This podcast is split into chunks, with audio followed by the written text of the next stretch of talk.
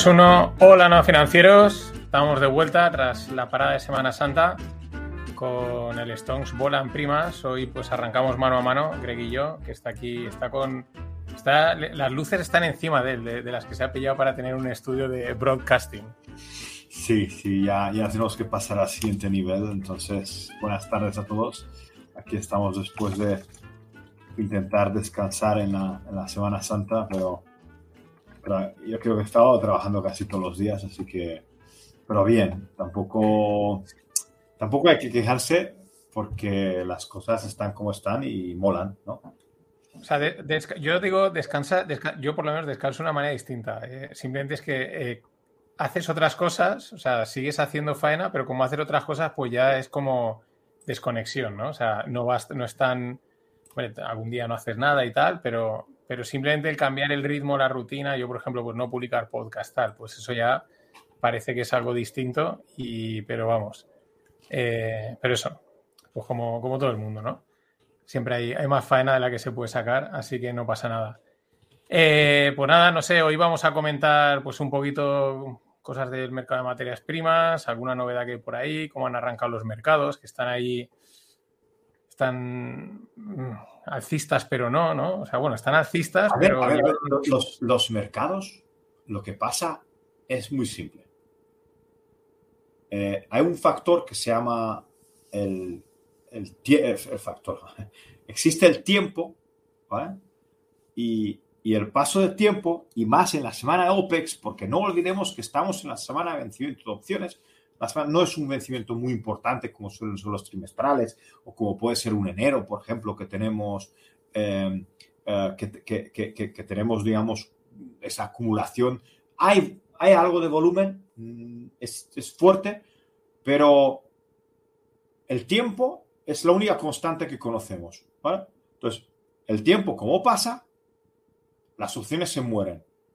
Como estimamos para esta semana de que hay un paquete, hay un paquete importante de coles vendidos en esta zona de arriba de, hablo del SPX, ¿vale? Más o menos 4.100 mm, alrededor de 4, entre 4.180 y 4.200 parece que hay bastante call, que es un poquito el techo de mercado. La call vol está en 4.200, es decir, la acumulación tremenda, la acumulación tremenda de call está ahí arriba. Se supone que también hay mucha call ahí vendida.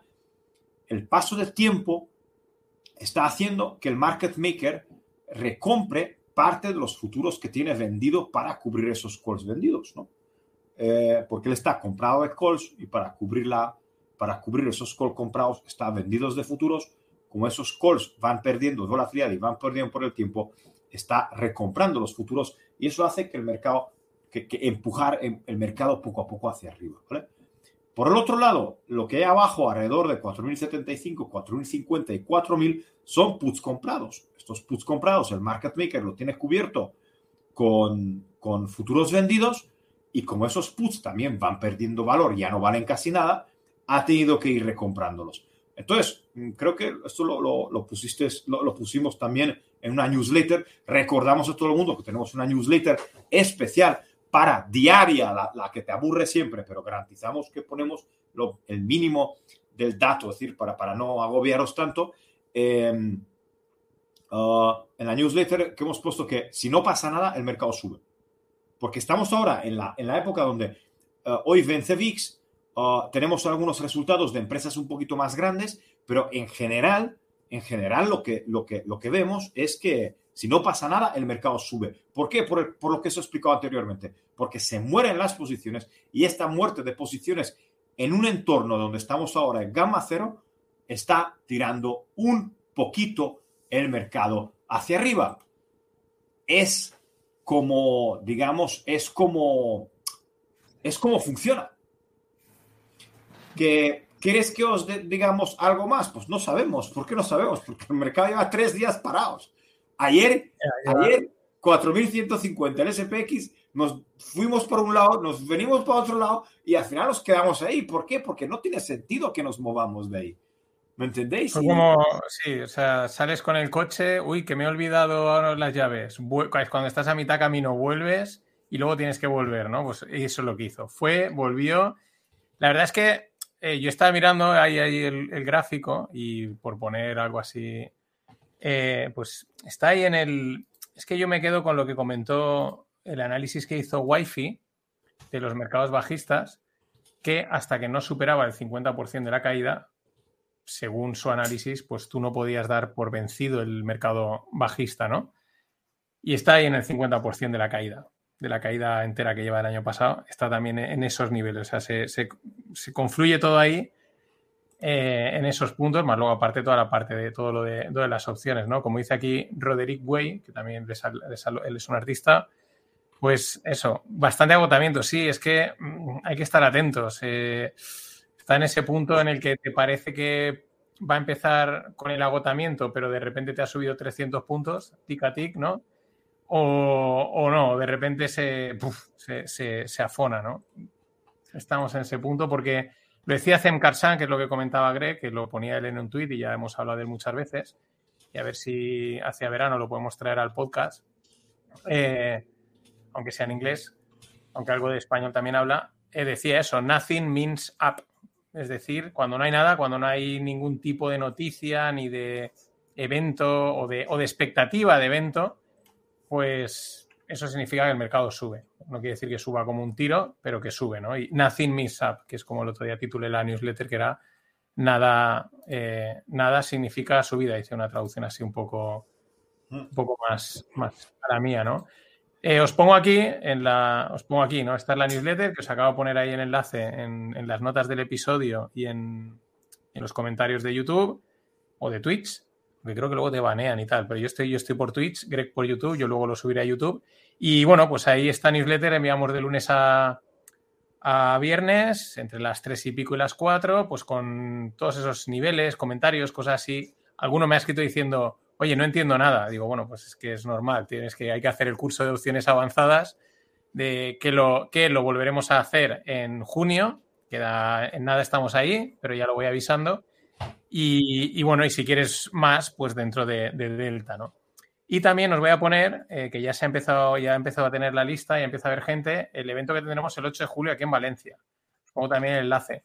Mm, apuntaros si vais a venir o si hay una alta probabilidad de venir.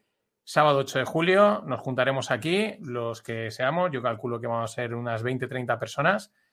Eh, y bueno, pues grabaremos, voy a intentar grabar un podcast en directo o dos, eh, pues alguna charla, y, pero sobre todo, pues eso, eh, luego irnos a comer y a pasarlo bien y conocernos sobre todo, ¿no? Un evento así, pues, pues como mola, ¿no? Puro hedonismo puro, aunque pues cojamos la excusa de hablar de, mercados y de, y de estas cosas y de cerrar la temporada de no financieros.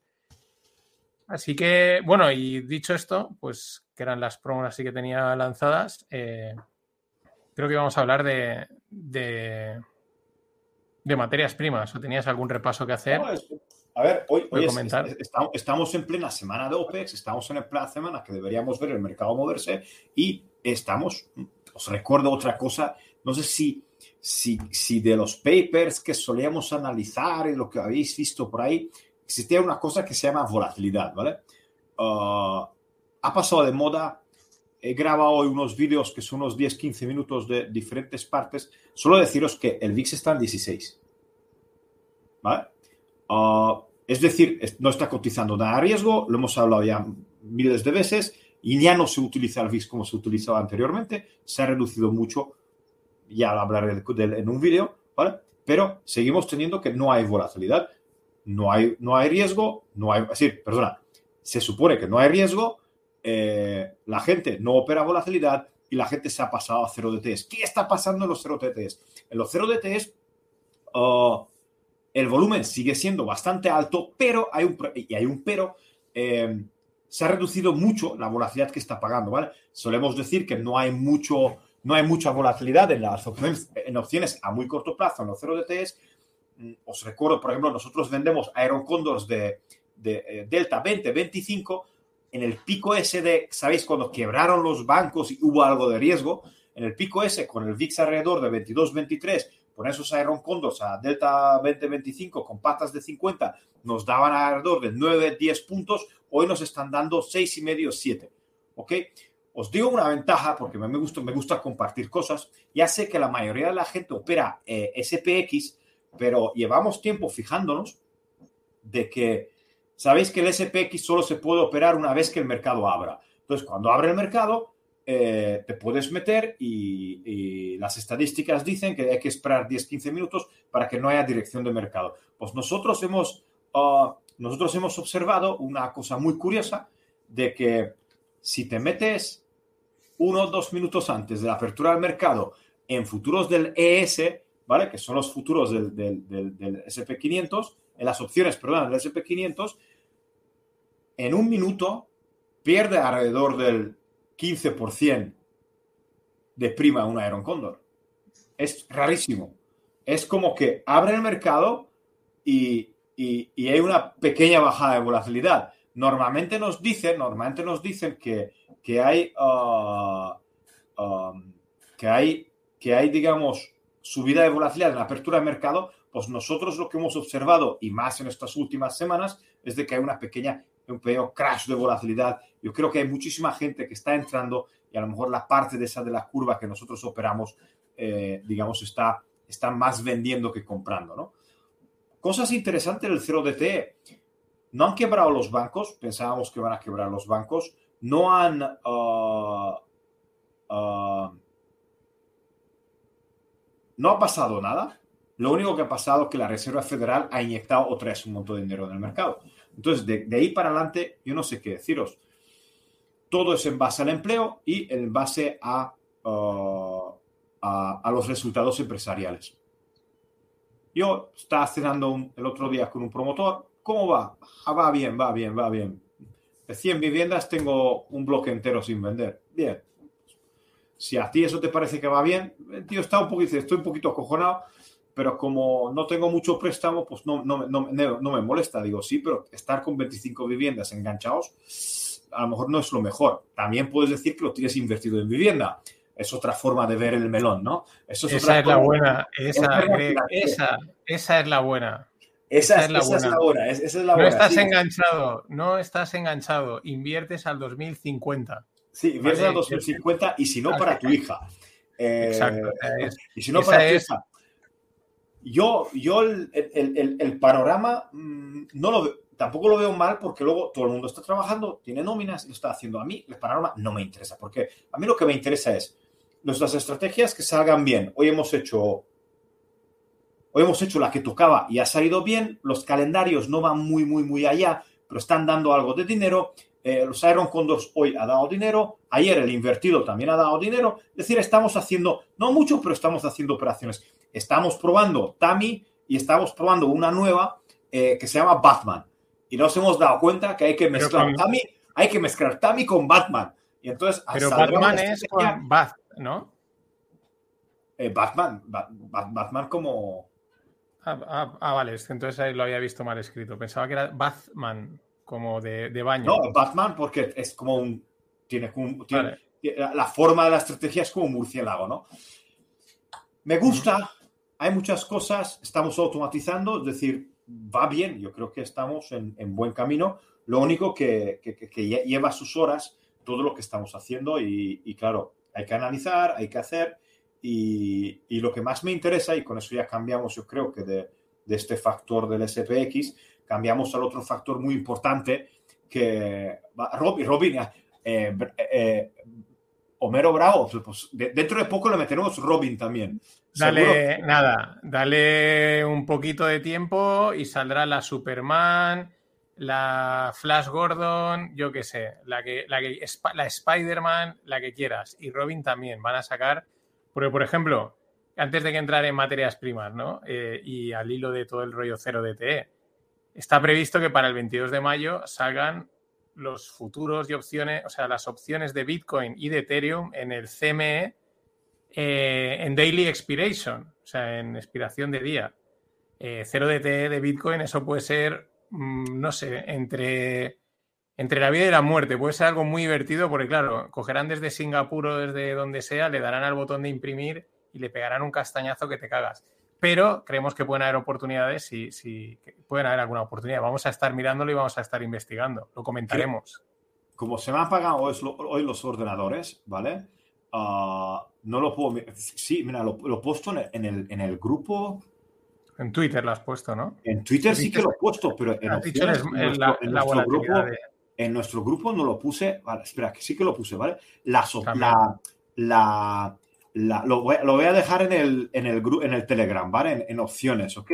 En opciones de Telegram os he puesto un gráfico de la volatilidad implícita según el exchange. Eh, Derivit. Derivit. Derivit, que no, no tal. Ah, he puesto la volatilidad implícita, he puesto la volatilidad implícita del, de, de, las opciones de, de, Bitcoin, ¿vale? Y vemos que tiene una volatilidad ahí de más o menos 50, mm, 60 por hacia ATM.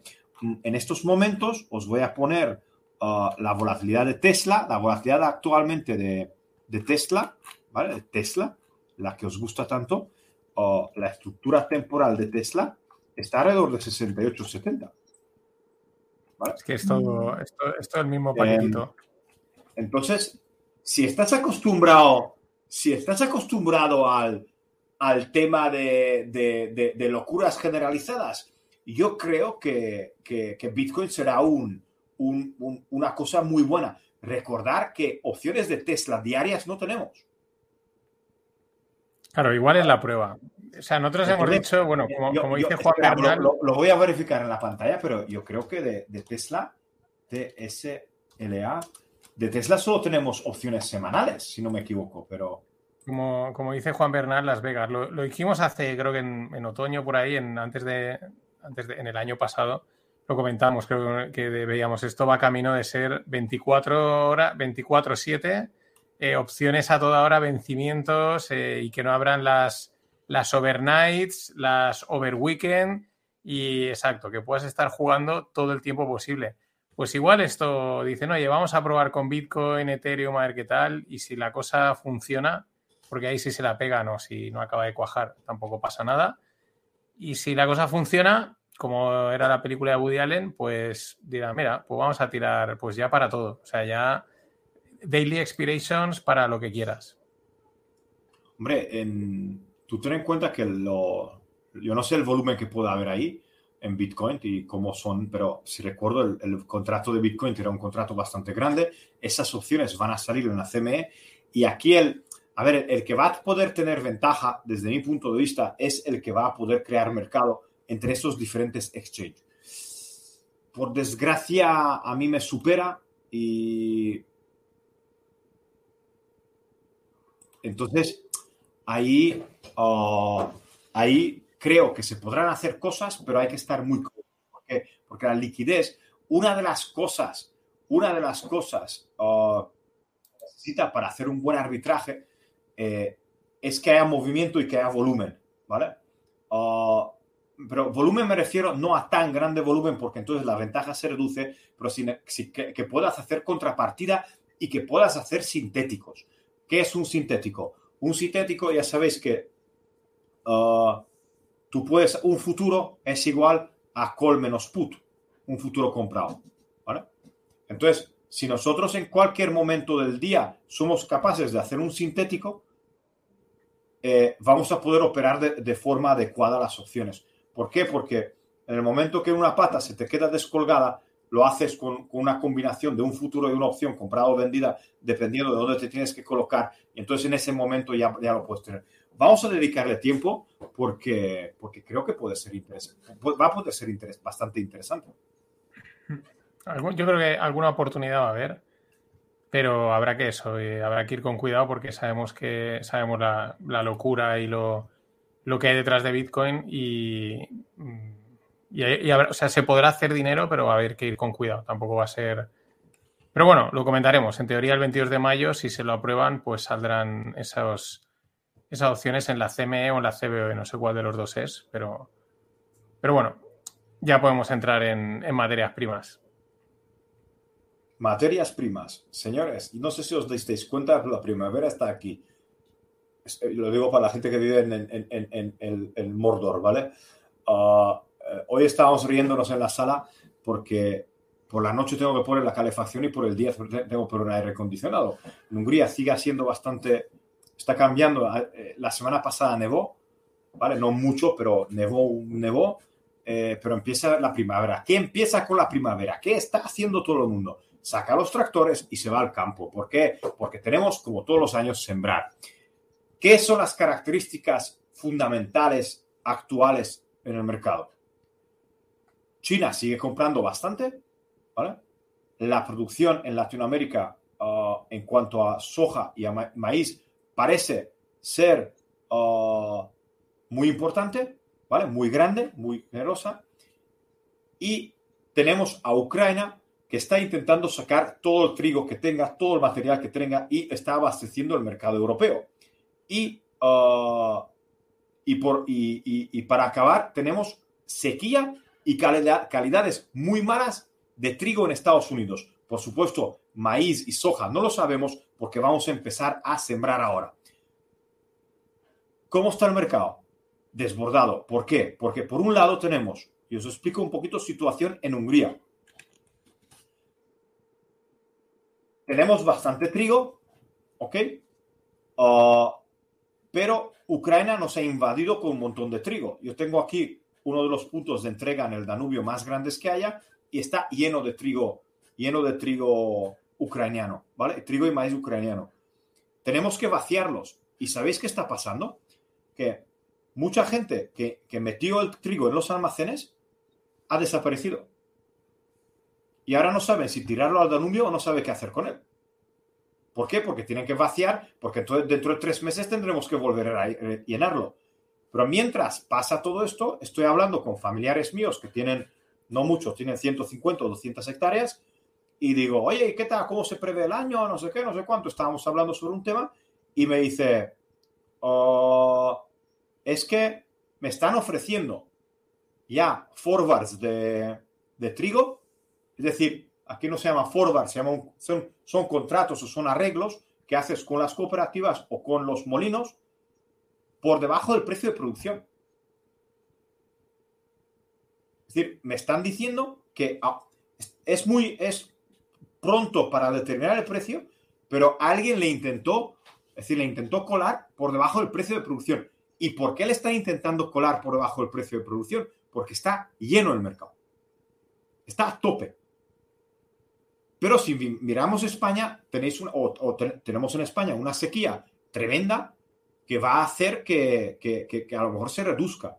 En Estados Unidos, en Estados Unidos, y, seguimos con el trigo para bailar un poquito en todas las zonas, en Estados Unidos uh, uh, las calidades, uno, una de las formas de valorar el trigo es con, con diferentes niveles, ¿no? Entonces el good, el, el, poor y very poor eh, es decir, las calidades malas y muy malas son enormes, ¿vale? Hay, una cantidad muy grande. Y el good to excellent también está en la zona, uno de los mínimos de los últimos años. ¿Con qué nos encontramos? De que en una parte, ah, ah, eh, en una parte del mercado tenemos abundancia que flipas y en otra parte tenemos reducción, pero claro, yo, yo puedo yo, eh, llevarte trigo de aquí de Hungría a España es carísimo. Lo podemos subir por el, por el Danubio, te lo tengo que sacar eh, por el eh, Reina, por el Rene, lo tengo que pasar a Ámsterdam y bajarlo de ahí, porque por camiones es muy difícil llevarlo. Entonces, el mundo se está descolocando. ¿Y qué pasa en Estados Unidos? Dicen, en Estados Unidos se está hablando que van a batir récords de abandonos en, en ganadería, en agricultura. Hablamos de abandono cuando es tan mala la cosecha que lo dejan ahí tirada. El año pasado nos pasó con maíz aquí en mi zona. Eh, vino una sequía bastante fuerte cuando se necesitaba y el maíz lo abandonaron, lo dejaron por ahí, no lo recogieron. Ahora se está hablando que en el trigo también hay una zona bastante importante de Estados Unidos donde se va a abandonar el trigo. ¿Cómo lo vamos a cotizar esto? No tengo ni idea.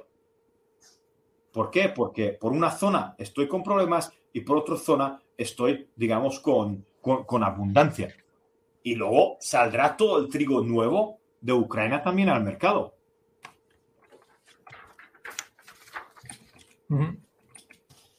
Sí, bueno, comenta aquí eh, Antonio que dice aquí en España, ¿no? Porque él es agricultor, dice, eh, aquí el precio lo marca la ganadería, según haya para piensos o, no haya.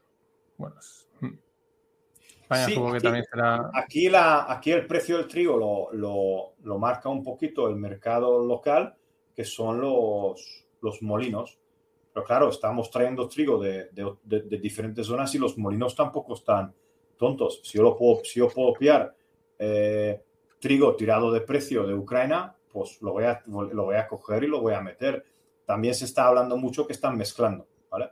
Están cogiendo trigo húngaro, eh, están mezclándolo con trigo, con trigo de ucraniano que a lo mejor ya lleva bastante tiempo y no ha, no ha estado guardado de forma adecuada, están haciendo un mix y, a ver qué sale. Y a ver qué sale. Están, el mercado está, digamos, un poquito ahora uh, sin rumbo y está un pelín, yo diría que, que, agitado. Vemos claramente que, que el gas natural, el mercado energético está bajando.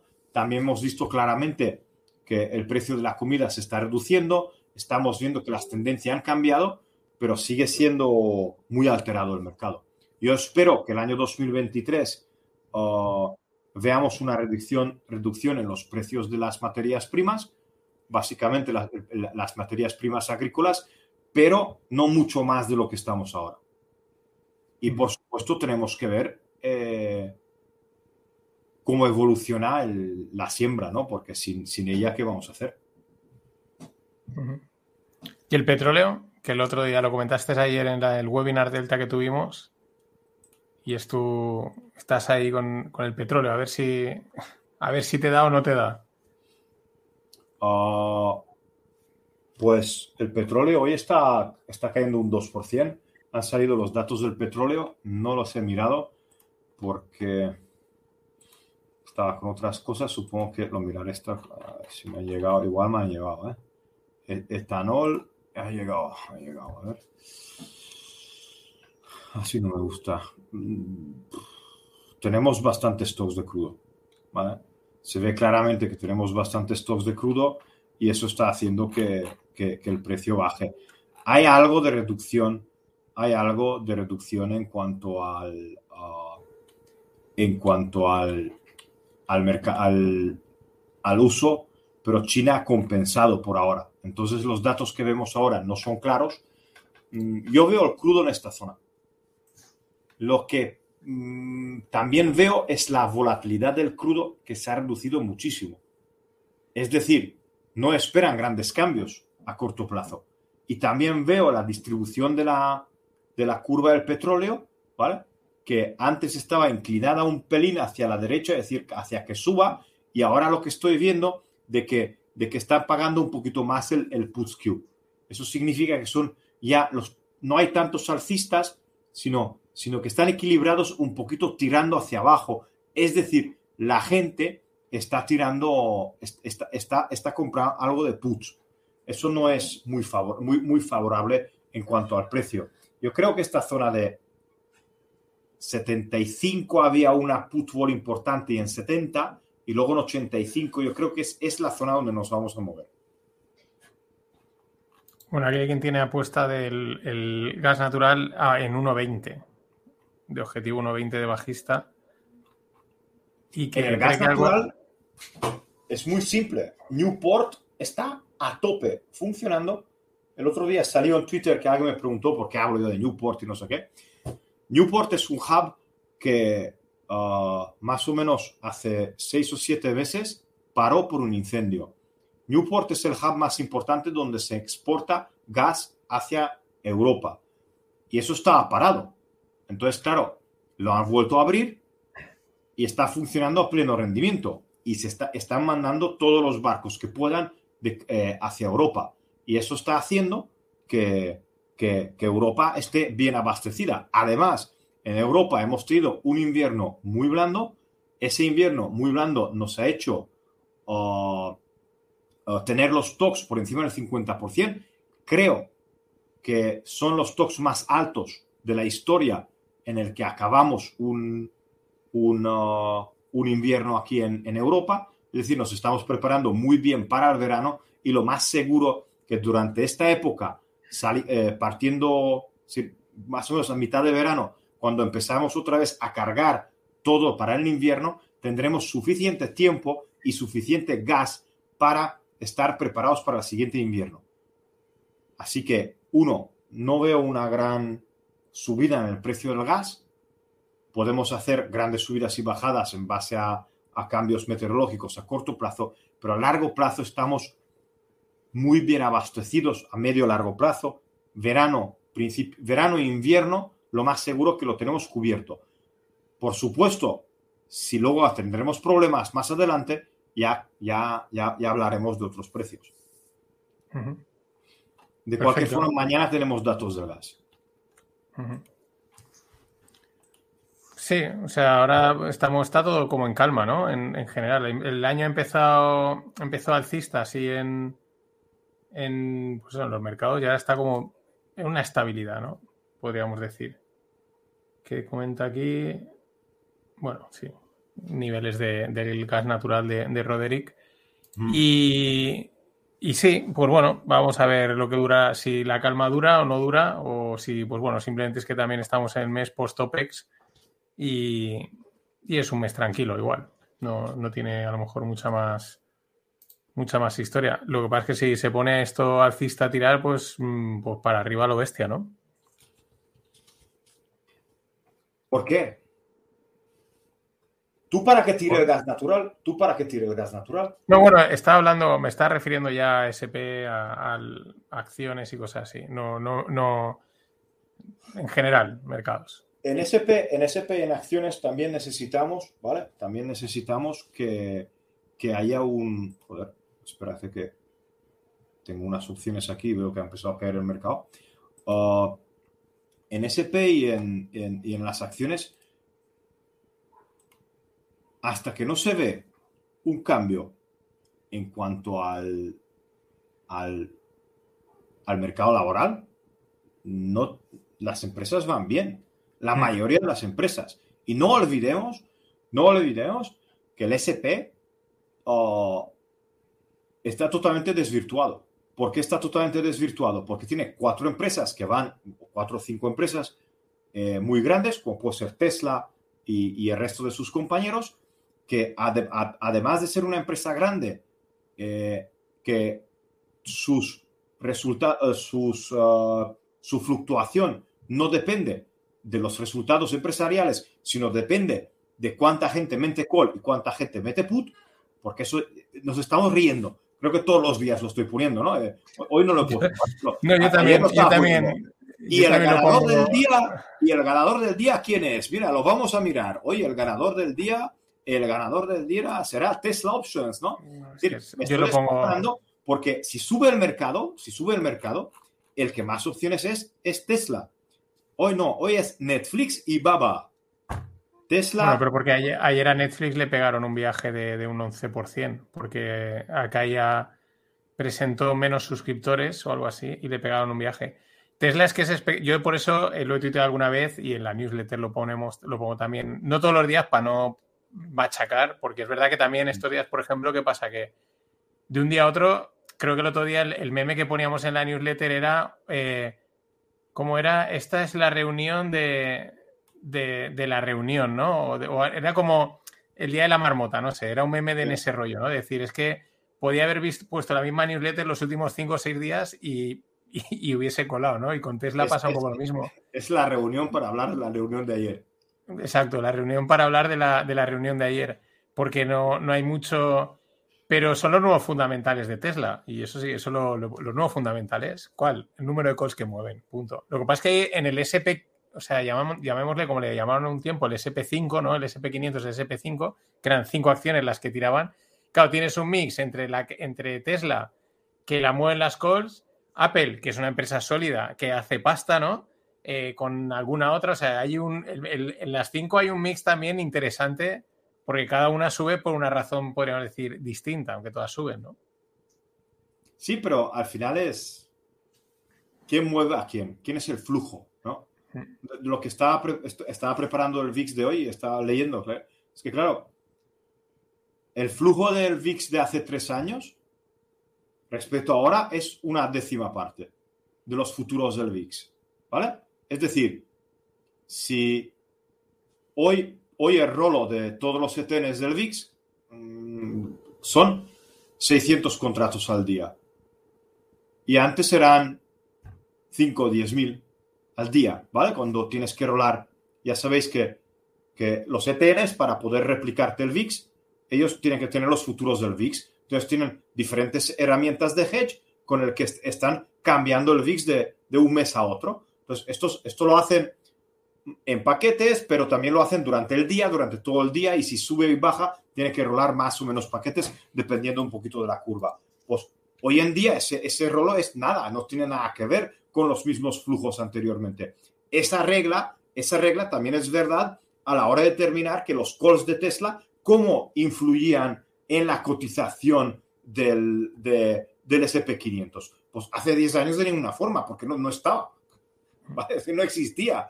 Y, también, y tú dices, vale, es que el SP está aguantando, sí, porque está con tres empresas eh, enormes con un flujo de caja positivo que se está recomprando sus propias acciones. ¿Cómo, cómo va a caer algo que está en cash, que tiene un montón de cash y, y, se está recomprando las acciones? Pues no, no esperes que caiga. yo, te digo, yo te digo una cosa, a mí me hubiera, me hubiera gustado que no caiga tanto el VIX y por eso odio los 0DTs un poquito, porque me han hecho caer el VIX, pero es decir, me, ha hecho caer un poquito más la volatilidad de lo que necesitaba.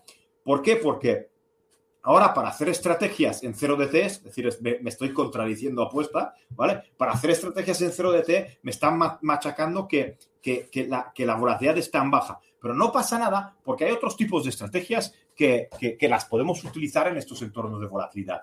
Y lo que hoy os he subido al, a, YouTube el corto ese.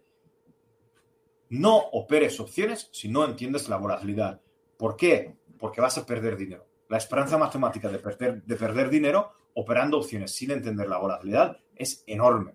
Y por favor a todo el mundo que se dedique a enseñar de opciones, que ponga muchísimo hincapié en, en, enseñar a la gente la, la volatilidad de las opciones. ¿Por qué? Porque tú puedes acertar que Tesla va a subir o tú puedes acertar que Tesla va a bajar, pero si no entiendes de volatilidad y cómo funciona la volatilidad, vas a perder dinero.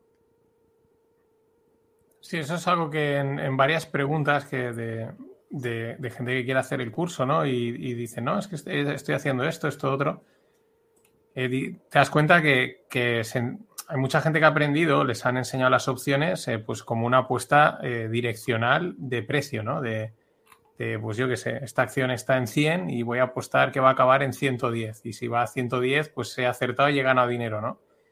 Y, puede que hayas ganado dinero por la parte direccional, pero la volatilidad te lo puede dar todo y te lo puede quitar todo aunque hayas acertado, ¿no? O sea, es el, gran, la gran baza o, la gran griega, o como lo queramos decir, que le aporta valor a una estrategia de opciones o se la quita.